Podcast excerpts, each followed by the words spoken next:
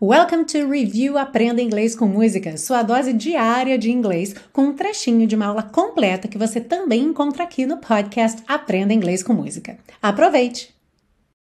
Fighting for my trust and you won't back down. Lutando pela minha confiança e você não vai ceder. To back down é outro phrasal verb muito interessante.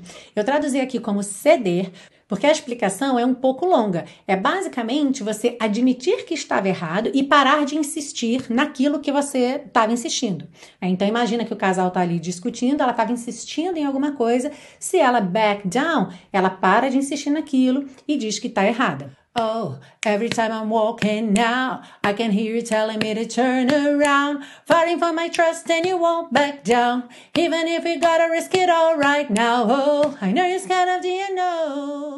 Ah, e se você busca um curso de inglês passo a passo com a minha orientação, conheça o Intensivo de Inglês da Teacher Milena, meu curso de inglês que te oferece 30 dias de garantia incondicional. Saiba mais em www.intensivo.teachermilena.com.